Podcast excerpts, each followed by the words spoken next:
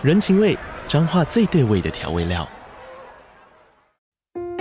人，你在这端，我在那端，各自忙碌又相互牵挂。情，街角的吵杂声传递温暖与思念。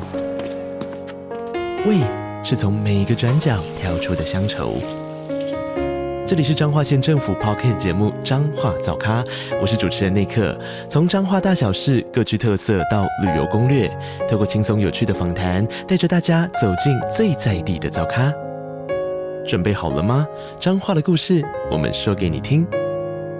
以上为彰化县政府广告。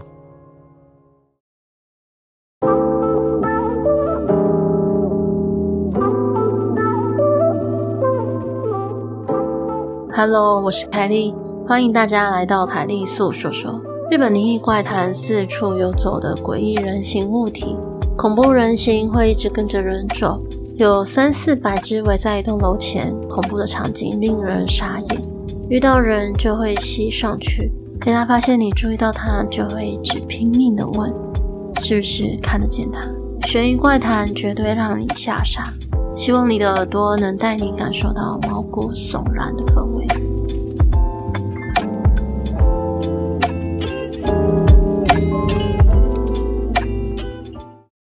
那么故事开始喽。这是某一年十一月底发生的事情。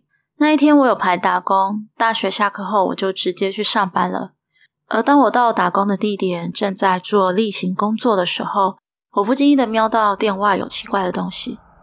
那个东西颜色是接近白色的灰色，虽然是人形，也有身体和手脚脑袋，但其他人类该有的凹凸它都没有，整个一片平坦，看起来像是没穿衣服。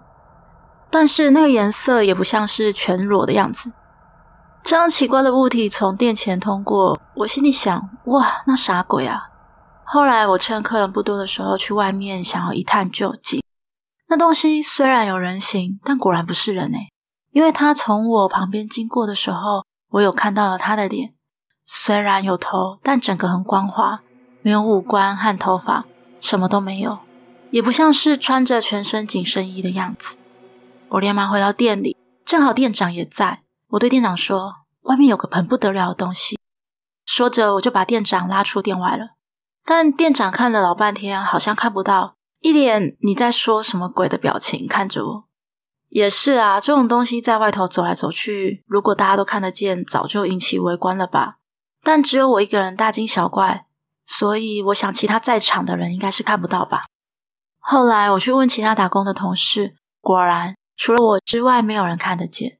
他们好像觉得我脑子出问题了。店长很担心的对我说：“你说你最近赶报告很累，对不对？要不要休息一段时间？”我不是要炒你鱿鱼啦！我听完心里想着，再这样下去，真的要被别人认为我有毛病了。反正那个东西只是看得到而已，似乎没有危险，也没有要干扰我们的样子。搞不好真的是我的幻觉呢。总之，我就装作看到也不在乎的样子，对店长和其他人说只是开玩笑的，叫他们别在意。就这样蒙混过去了。过了几天，我继续没看到，没看到，装着不在乎的时候。跟我不同天打工的高中生 A 君，在我下班的时候跑来店里跟我说：“哎，前辈，你不是跟别人说你看到什么奇怪的东西吗？长什么样啊？”我回答他：“哎呀，那只是开玩笑啦，你不要那么认真啊。”心里就想着这啥菜鸟的白目吗？结果 A 君很认真的跟我说：“不是啦，如果我觉得你有毛病，就不会来找你说话了。”其实我在几天前也看到了像人的怪东西，看他不像在说谎的样子，于是我们聊了一下。听完我才发现，他跟我看到的居然一模一样。而且 A 君还说，他们似乎不只是在路上闲晃而已，而是会跟在特定的人背后。原来那个像人的东西，一小时会有一两个经过店门口，之前我都没有发现，还以为是一天一两个，没想到原来频率这么高啊！我跟 A 君谈过之后，我也开始在意那是什么东西。我们决定在不用上课也不用打工的日子里来跟踪他们看看。当天早上，我们守在打工的店附近的转角，没多久我就看到了那个东西了。这一次，他跟在一个二十五岁到三十岁左右的女性后面，而这一次的样子却跟平常有点不一样。我跟 A 君之前看到都是灰白色的人形，这次的颜色黑了很多，还少了一部分身体。具体来说，就是从右肩到侧腹被挖去了一个圆。呃，这个伤口如果是一般人，早就死了吧？A 君嘴巴上说：“那啥鬼，好恶心啊！”但还是跟了上去。他问我：“你以前看过那个样子的吗？”我也连忙跟上去回答说：“没有诶，我只看过白白的那种而已。”虽然我有不好的预感，但我说服自己那是错觉。走了十分钟左右，我们到了一个地方，那是一个某电视公司的大楼。女子身后的人形物体跟她一起从大门走进大楼。看到大楼，我们都沉默了，因为大楼的周围有非常多一样的人形物体，不只是十几、二十几个而已，而是有三百到四百个左右。而因为之前一天里会看到好几次，我本来就认为应该不止一个，但我没有想到竟然有这么多诶。A 君沉默的理由应该跟我一样。后来我们两人观察了一阵子，明白了一些事情。人形物体的颜色差异很大，有接近全白，也有接近全黑的。身体缺损的部位也不一样，有像刚才跟在女子后面的那个一样少掉将近一半的身体，也有只少掉手臂或者是三分之一脑袋的，也有只少一条腿的。相反的，也有几乎没有上半身的形形色色。当然，也有像我们之前看到的完整无缺的。而且，颜色的明暗跟身体的缺损似乎没有什么关联性。不是越黑或越白缺损就越多，但令人在意的是，跟着人的家伙会进入大楼内，但落单的人就会一直守在大楼前或是地下停车场，等没被跟的人出来，就会有好几个涌上去。原则上是一人跟一个，但也不是每个出来的人都会被跟。我看不出被跟的人有什么共通点，我也不晓得被跟与没被跟的人差异在哪里。顺带一提。如果有人开车或是搭计程车出去，那个人形物体也会像被吸进去一样的进入车内。目标下车时也会“嘶”一声的出现。A 君和我开始打工后也来过电视公司这里几次，但以前却没看过这种东西，真的好奇怪，我怎么想都想不透。而就在我思考的时候，不知道什么时候，那个东西却无声无息的出现在 A 君的身后。我正想告诉 A 君，那个人形物体却开口对我们说。内，你们发现了吧？你们看得到我对吧？他的声音很诡异，听起来很含糊，分不出男女，而且说话的时候就像是收讯很差的 AM 广播一样，有奇怪的杂音。A 君非常的震惊，正要回头时，我连忙抓住他的手腕，把他拉离那个家伙，小声的说：“不要回答他，也不要回头，等一下我们用简讯对话。”为什么要这么应对？其实我直到现在也不晓得。不过当时我有种强烈的感觉。不可以回答，一定要装作没看到。接下来我发简讯给 A 君说：“总之呢，我们先装作不知道，装到他放弃为止。”等到 A 君看完简讯后，我就装作若无其事的说：“哎，我们先去吃午餐吧。”说完，我们两个人就离开那里了。想远离这个地方的我们，卯足了劲，保持自然的对话。我们就说些想吃什么，哪里有间店还不错之类的。但因为这个情况实在是很难一直说下去。而且，因为我们两个都是勉强在对话，所以总是会立刻就卡住了。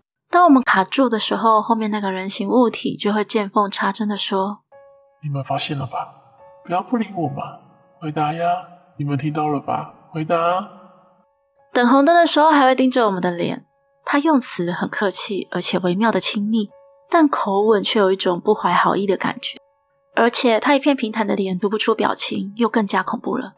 就在不自然而且几乎没有对到的对话中，我突然想到，离这里蛮远的地方有一间据说还不错的西式餐厅。我就对 A 君说：“诶，我知道有一间店很好吃，诶，不过有点远，要去吗？”接着我们两个就去车站搭电车，去到那里大概有三十分钟的车程。走出检票口的时候，A 君传了简讯给我，那些人形物体好像增加了耶，我吓了一大跳，A 君也是一脸震惊。搭上电车的时候，明明就只有一个，究竟是在什么时候数量增加了呢？我边想边趁着等红灯的时候，尽量自然的往后瞄一眼。瞄完，我当场傻眼，超过十个。我原本以为增加是说变成两个人，完全没想到，明明跟我们说话的只有一个，怎么后面会变成这么多人？我拼命隐藏起内心的震惊。到了目的地餐厅，我点了咖喱饭，但在那恐怖和不安之中，还要拼命的不让那些家伙察觉我发现了。说实在话，我真的完全食不知味。A 君应该也一样吧？怎么看也不像在品尝美食的样子。况且那些家伙在桌子旁边围成一圈，不时的像是在提醒我们般的说：“你发现了吧？你发现了吧？你发现了吧？”实在是没有品尝的心情。后来我们两个就去看衣服，去电玩中心做所有想得到像是在打发假日的事情，很努力的装没事。幸好到了黄昏，跟着我们的人数也减少了。踏上归途的时候，只剩下两个，但是这两个死都不走诶。无计可施之下，我传简讯说：“今天先回家吧。我们分开的话，那两个应该也会消失吧。加油喽！”我和 A 君分道扬镳，果然那两个也一人一个的跟上来。回到我住的公寓，那家伙也跟到房间里来了，而且他还不停的在问：“发现了吧？你发现了吧？”真的是有够烦人的耶！现在比起恐怖更觉得烦闷，但如果回应的话，不知道会怎样，所以我就继续无视他。那家伙说不定也很焦躁吧？在我准备就寝的时候，语气越来越粗暴，开口的频率也增加了。你发现了吧？快说！你发现了吧？最后，在我钻进被窝、关上电灯后，他总算放弃了。什么吗？没发现啊？说完就从房间里消失了。正当我松了一口气，想要倒头大睡的时候，A 君的电话来了。接起来才知道，A 君那边的家伙也消失了。A 君说：“那家伙总算是消失了，你那边呢？”他有点哽咽的说：“应该是终于从不安中解放了吧？”我透过电话听得见他的哭声，但我不觉得那么执着的家伙最后会轻易的放弃，就说：“A 君，你冷静点，目前还不知道会怎样，哎，我们先看看情况吧。”然后 A 君就回我说：“没事了啦。”对了，那家伙最后说了很奇怪的话，哎，他们说如果发现的话就能……后面 A 君说了什么我听不清楚，而且在这个时候我还听到他在电话里啊了一声，接着电话就挂断了。不会吧？我吓到，赶快回拨他的手机，但想了好久他都没接。我本来就没问过他住在哪里，现在也什么都做不了。但这种情况我也睡不着了，而且他们可能还在了这种猜想。更让我镇静不下来。最后，我打电动上网打发时间到天亮。天亮之后，距离大学上课还有一点时间，我先去打工的地方问 A 君的地址。到打工的地方时，店长在里面，我就跟店长说：“A 君昨晚怪怪的，我很担心，想去探望他，请店长告诉我他的地址。”店长就说：“刚才他妈妈打来说，他昨天被压在自己的房间书架下，虽然没有生命危险，不过现在住在医院里。”因此，暂时没办法来打工。说完，就告诉我医院名称和病房号码。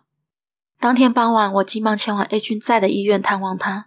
他头部受到撞击，但没有大碍。住院几天是为了做检查，如果没有异状的话，就能出院了。我问他昨晚发生了什么事。A 君和他母亲说，好像因为撞到头，所以丧失了短期的记忆。昨天一整天的事情，他都不记得了。但我知道他并不是不记得昨天的事情，所以我迂回地问他那些人形物体的事，可是他却说他不晓得。但他明明在昨天之前就知道那些东西啊！与其说丧失了昨天的记忆，不如说关于那些人形物体的记忆全部都消失了比较正确。不知道后来那个人形物体到底对 A 君做了什么，但除了这点以外，A 君没有什么奇怪的地方，就是平常的 A 君。三天后，A 君就出院了，也马上回来打工，直到目前都没有奇怪的行为。而那些人形物体，我后来有一阵子还看得到，不知道从什么时候开始，他们就不见了。从那天晚上之后，也没听到跟着我的那家伙的声音，应该是真的没事了吧？